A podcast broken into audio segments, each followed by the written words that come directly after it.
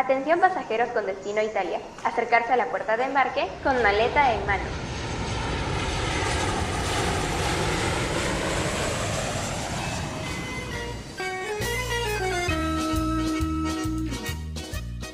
Hola viajeros y viajeras, ¿cómo están? Me presento, soy Luis Hutchinson y estoy junto a Valeria López. Valeria, ¿cómo estás? Hola Luis, ¿qué tal? Yo estoy súper feliz y más que lista con maleta en mano para comenzar con este viaje a un país hermoso, Italia, el país de Romeo y Julieta. Ojalá nos toque un romance como el de ellos, pues Valeria. Obvio, sí, de todas maneras. Bueno, eh, ¿te parece si empezamos por algunas experiencias destacadas y algunos tips con respecto a este destino? Por ejemplo, hablando de gastronomía, se sabe mucho que la comida allá en Italia es muy fuerte. Eh, el sabor es muy diferente a lo que conocemos. Y eso es lo que suele pasar cuando viajamos a países diferentes, que la gastronomía no es como la que tenemos localmente. En el caso de Italia, los ingredientes en boca se sienten eh, cada uno independientemente. Con respecto a los quesos, para los que son amantes de los quesos, el sabor es más propio de un, de un queso fuerte si te gusta el blue cheese, lo vas a sentir más intenso el sabor en tu boca, así que a tener mucho esto en cuenta. Por si eres quisquilloso con la comida y eres muy exquisito en este sentido, podrás hacer uso del Yelp y TripAdvisor. Ambas aplicaciones funcionan igual eh, y te ayudan a poder ver reseñas de los restaurantes eh, hechas por otros turistas o por gente que vive ahí, por propios italianos. Entonces vas a poder entender más o menos cuál es el mejor restaurante, encontrando desde lo bueno, bonito y barato, y ya cosas sin contenedores para que te comas tu pizza de caviar con láminas de oro. Sí, de hecho, yo cuando estuve por allá, em, bueno, como sabemos, es el helado y la pizza son los alimentos más famosos, por así decirlo, de Italia. Y em, yo quería probar helados de allá, ¿no? Entonces dije, bueno, ya voy a usar TripAdvisor para ver cuál es el restaurante más, eh, o bueno, mejor dicho, la helatería más famosa, conocida en Roma, ¿no? Y me salió la eh, helatería que se llama Gioliti. Y la verdad es que estuvo muy buena, pero había mucha gente. Creo que eso me jugó en contra, Luis. Era, por el mismo hecho de que era súper turístico, la cola era inmensa. Inmensa, inmensa, inmensa, que pucha, habré estado una media hora haciendo cola para comerme un helado. Bueno, sí, el problema de, viajar en, temporadas altas es esto mismo, ¿no? Eh, que hay mucha gente. Y justamente para esto es muy bueno repasar esto sobre las temporadas para poder viajar en el momento indicado y cuando se te haga más cómodo, ¿no? Sí, poder encontrar eh, pasajes mucho más baratos, ¿no? Porque de todas maneras va a variar eh, por las temporadas, ¿no? Si es que es verano, invierno, primavera, otoño. Sí, justamente, en verano suele ser la temporada alta, que va de entre julio a septiembre, y donde suele haber muchísimo más calor. En temporada baja es en invierno y se da entre diciembre y febrero, donde, bueno, por ser temporada baja, los vuelos son mucho más baratos. Sí, igual tenemos, tenemos aquí una página que se llama Sky Scanner, donde van a encontrar pasajes muchísimo más baratos que los pasajes en estas aerolíneas que son mucho más comerciales, ¿no? Como la TAM, American Airlines, eh, Copa Airlines, etc. Y como decía este, Luis, por ejemplo, acá tenemos algunos precios, ¿no? Em, en invierno te suele costar entre 2.600 a 3.000 soles en primavera te suele costar de 2.700 a 3.400 soles. En verano, 3.500 a 4.700 soles y otoño, 2.600 a 3.300 soles. Es decir, vemos que en verano el precio suele subir, ¿no? Igual no es muy recomendable. Yo estuve eh, por allá en Italia en agosto, que es verano, y es terrible. O sea, hace muchísimo calor. Eh, de por sí caminar es horrible porque sudas, o sea, ni bien sales del sitio que, en el que estés con aire acondicionado, o sea, vas a sudar de todas maneras, porque el clima llega hasta los 40 grados, o sea, que para nosotros los peruanos es algo un poco anormal, ¿no? Porque nosotros no solemos tener ese tipo de temperaturas en, en nuestro verano. Entonces, eh, sí sería más recomendable. Yo, yo personalmente recomendaría ir en primavera, ¿no? Que los precios van desde 2.700 a 3.400 soles. O si no, también en otoño, ¿no? Porque ir en invierno, no sé, Luis, ¿qué, ¿qué opinas? No sé si valga mucho la pena, ¿no? Porque hace también mucho frío. Entonces, son como que los dos extremos, ¿no? Verano, mucho calor, invierno, te congelas. Justamente hablando de estas, eh, de estas estaciones, igualmente eh, recomendaría ir en primavera y en otoño, ¿no? No recuerdo cuándo fue la última vez que viví una primavera o un otoño como tal, y me imagino que muchos peruanos ya han empezado a aceptar que en esta parte del mundo solamente existe verano e invierno. Entonces, volver a ver este florecimiento o este envejecimiento de los árboles es una bonita experiencia que nunca se debe perder, ¿no? Igual hay otro problema también que siento que mucha gente eh, puede sentir cuando va a estos países que tienen idiomas totalmente distintos al nuestro, es el idioma, ¿no? Eh, pero ahí yo digo, desde mi propia experiencia, el italiano se entiende. O sea, el italiano es casi parecido al castellano e incluso eh, los mismos italianos nos entienden. A nosotros que hablamos español nos entienden.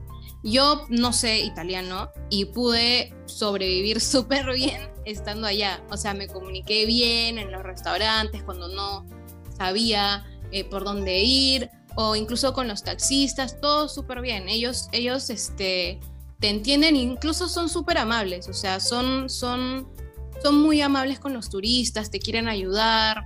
Este, incluso también tratan de, entenderte, ¿no? O sea, tratan de, escuchar. Exacto, hacen el esfuerzo de poder entender tu idioma. Hay muchos países, eso sí es cierto, en los que los mismos locales no, no, hacen el esfuerzo de entenderte y se molestan, como en Francia, que son muy nacionalistas. Pero en Italia no pasa este caso, ¿no? Entonces, para aquellos que no saben italiano, no tengan miedo de viajar y sentirse indiscriminados eh, o sentirse rechazados, ¿no? Por los mismos locales.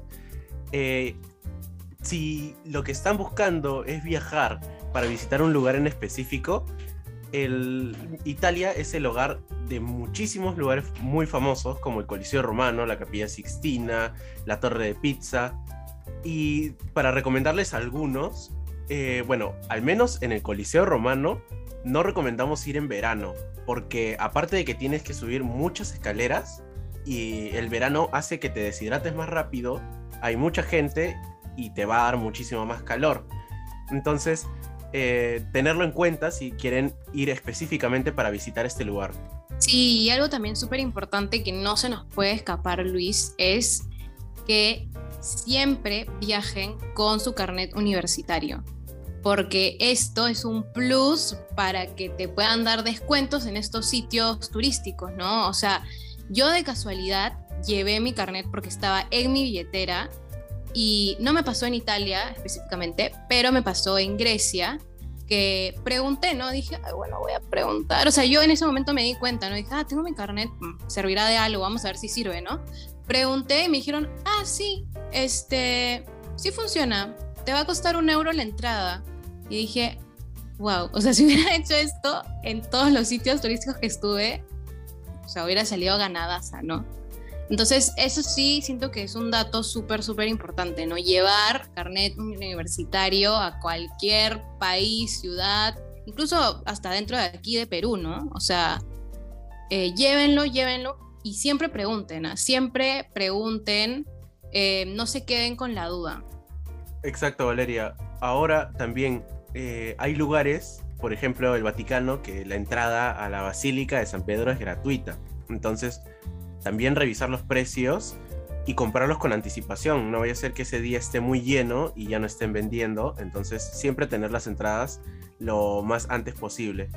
Sí, a mí me pasó que en, el Vaticano, por ejemplo, que la, que la entrada es gratis, eh, había muchísima cola. Y, por ejemplo, en este caso yo sí preferí pagar.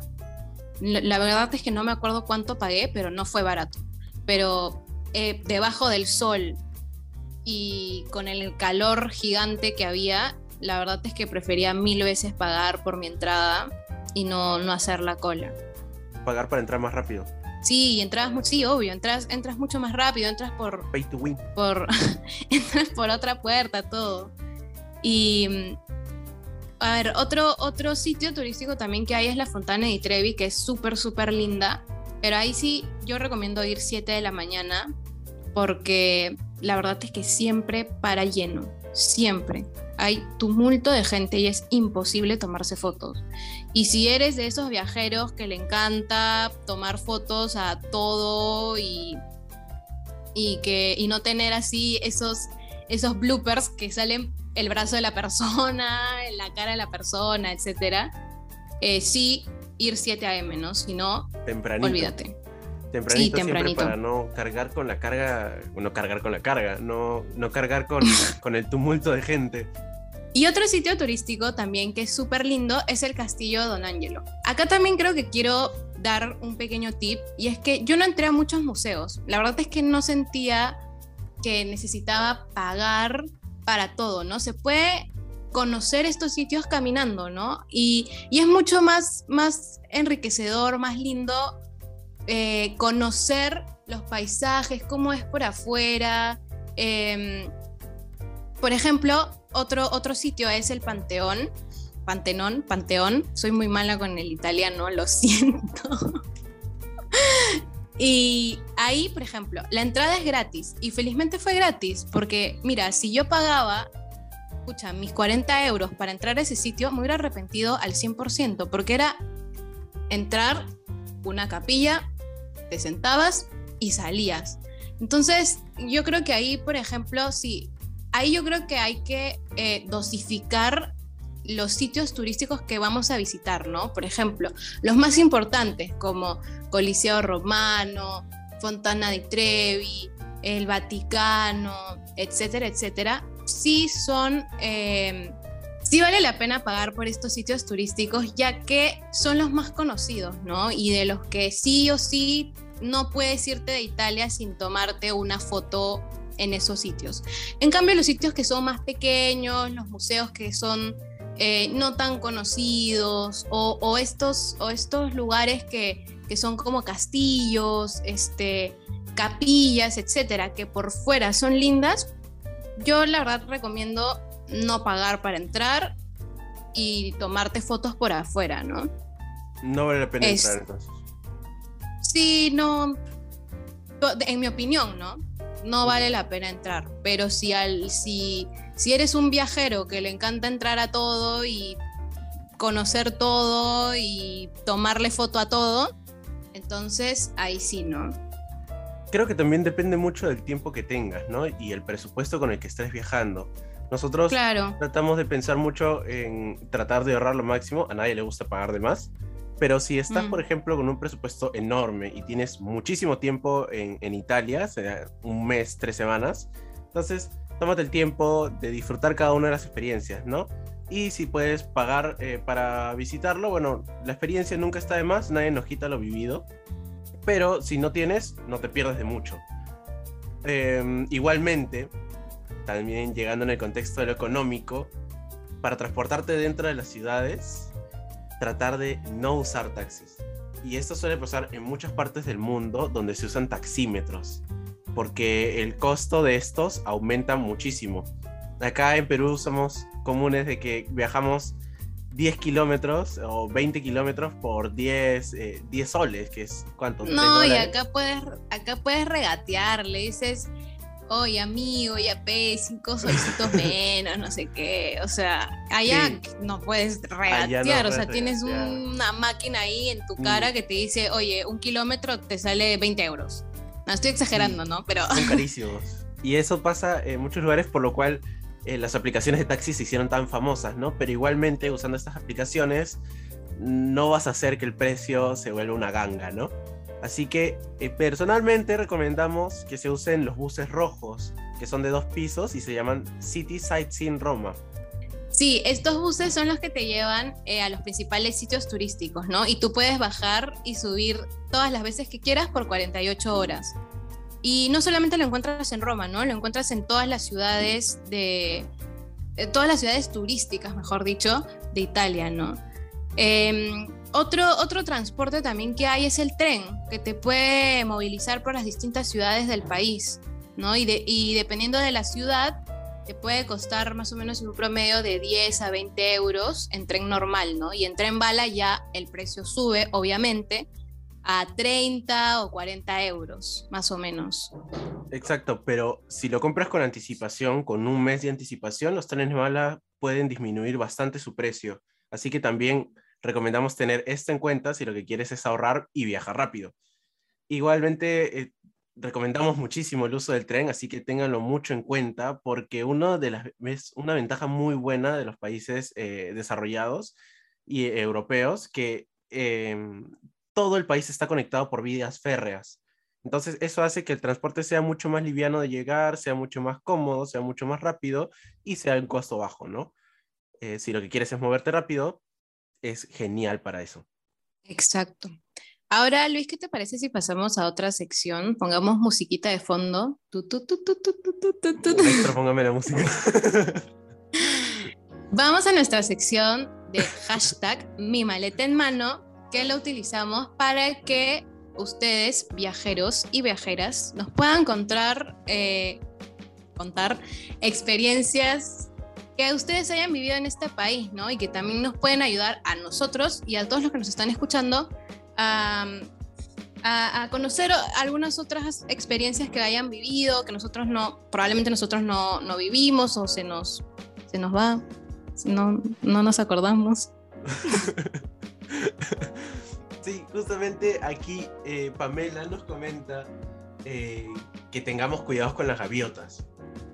Lo que pasa es que había comprado una porción de pizza y estaba en la calle comiéndola y mientras miraba tranquilamente el paisaje y admiraba el bonito, eh, el bonito lugar de Italia, un objeto contundente le golpeó la cara y le tiró la pizza. Gritó, todo el mundo volteó a verla y una gaviota a unos metros tenía su pedazo de pizza y se la llevó volando. Así que tener cuidado con esto, nunca se puede prever, nunca se puede prevenir que te venga una gaviota del cielo a robarte tu pizza. Eso me parece muy raro, o sea, jamás en la vida se me ocurriría que una gaviota venga y me quite mi pizza. Igual yo le tengo pánico a esas palomas, o sea, no hay forma, yo me muero, no sé cómo no se traumó. Probablemente sí está traumado, pero omitido la, información. Eh, de ahí, igualmente, como hemos mencionado, y comprar todo con tiempo, a nuestra seguidora Stephanie nos comenta que perdió mucho tiempo eh, por estar despistada, en Venecia sobre todo, que mm, se perdió un barco, el, barco que los iba a llevar a la estación de tren, y tuvieron que ir caminando, y eso hizo que se les retrasara todo el itinerario. Eh, terminaron corriendo para tomar el último tren hacia Florencia, y al llegar al destino era muy tarde, eh, y ya no había, ya no iba a pasar el bus que los iba a llevar al, hotel, así que tuvieron que regresar caminando. Siempre tengan en cuenta esas cosas, eh, los tiempos se manejan de una forma distinta y la puntualidad es mucho más importante. Allá la hora peruana no es. No existe. no existe. Así que. Igual eso es algo que pasa muy común, ¿no? O sea, bueno, a nosotros los, peruanos creo que nos pasa mucho eso, ¿no? Que siempre nos, nos, olvidan, siempre, siempre llegamos tarde a todo. Sí, me pasa muchísimo eh, con los amigos, ¿no? Que dices, oye, nos vemos a las 9 y llegan 11 de la noche. Entonces, eh, tratar de, de, quitar esas costumbres, ¿no? En otros países para no, para ustedes que se sientan cómodos, para que puedan vivir una buena experiencia y para dar una buena imagen ¿no? de lo que somos los peruanos en el extranjero, que también es importantísimo. Sí, de todas maneras. Y ahora pasamos a una sección muy interesante porque les hemos traído información sobre becas y algunos cursos que pueden hacer en Italia. Si es que te encanta viajar o si es que te encanta Italia, eh, te traemos a nuestra experta, Maristel, que nos va a contar un poco acerca de eh, estas becas, cursos, etcétera, que podemos hacer allá. Música, maestro Luis, DJ Luis.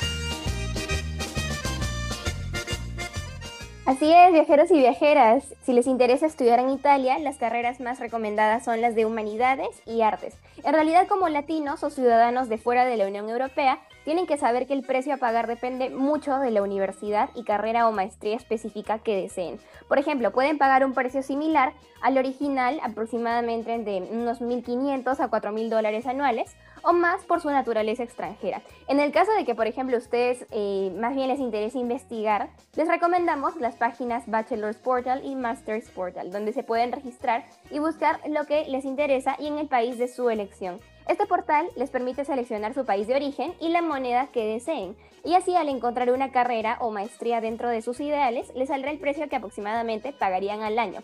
Asimismo, y por otra parte, el Ministerio de Asuntos Exteriores y Cooperación Internacional de Italia, el MAESI, ofrece anualmente su programa de becas. Estas becas son otorgadas por un periodo máximo de nueve meses y pueden ser renovadas por el periodo de estudio de posgrado para estudiantes internacionales.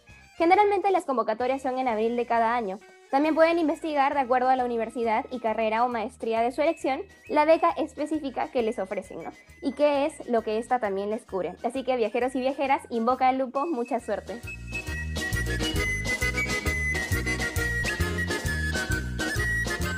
Bueno, Valeria, eso es todo por el día de hoy. Más bien, hay que ir a inscribirnos a ver si encontramos una beca para poder viajar juntos, pues. A ver si nos vamos a Yo me voy, ¿ah? Yo también, con Yo me todo, voy. Porque el precio está, está pagable antes de que, de que suba el dólar. Esa, esa, beca, esa beca del Maesí me gustó, ¿ah? Yo, yo la cojo, me voy. Sí, hay que, hay que investigar a ver si nos, si nos hacemos un viajecito. Pero bueno, eso ha sido todo por hoy.